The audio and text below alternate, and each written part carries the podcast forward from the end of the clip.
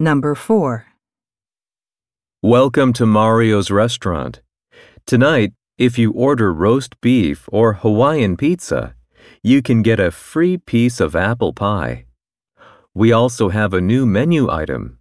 It's chicken salad. Question. What dish can people get for free? Welcome to Mario's restaurant. Tonight, if you order roast beef or Hawaiian pizza, you can get a free piece of apple pie. We also have a new menu item. It's chicken salad. Question.